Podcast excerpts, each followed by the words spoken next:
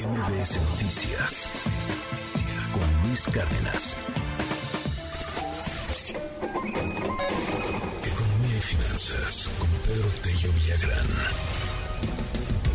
Repunta la inflación en la primera quincena del año. Pedro Tello, qué gusto saludarte. Buen día.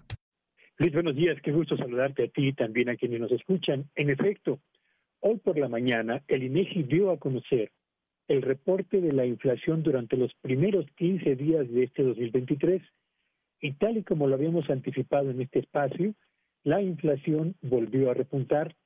Ya podemos señalar que tenemos la cuesta de enero más intensa, la más prolongada, la más pronunciada en lo que va del presente siglo o por lo menos en los últimos 22 años. Entre los datos que difundió el INEGI hoy por la mañana, Luis, destacan tres cosas. Primero, en los primeros 15 días de enero, el crecimiento de la inflación fue el segundo más elevado para dicho periodo, para los primeros 15 días de un año, en los últimos seis años.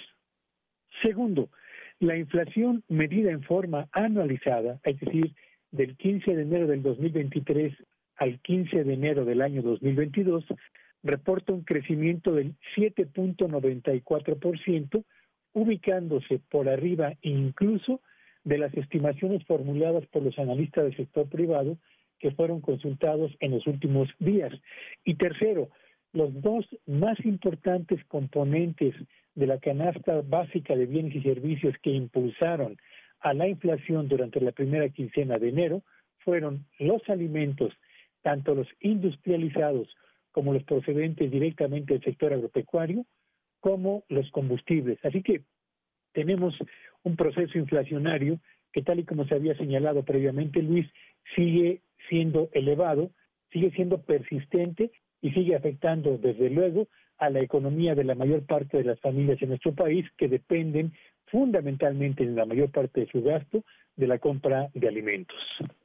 Gracias, Pedro. Y esto va a continuar, ¿no? O sea, ¿cuándo podríamos hablar de de una baja en la inflación? Nos preguntan mucho en el WhatsApp.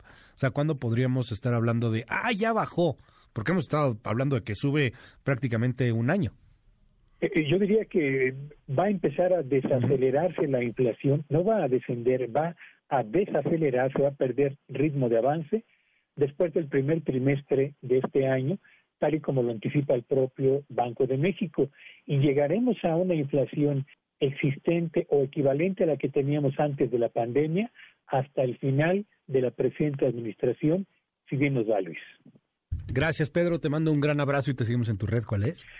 Síganme en Twitter en arroba Petello Villagrán y que tengan un espléndido martes. MBS Noticias con Luis Cárdenas.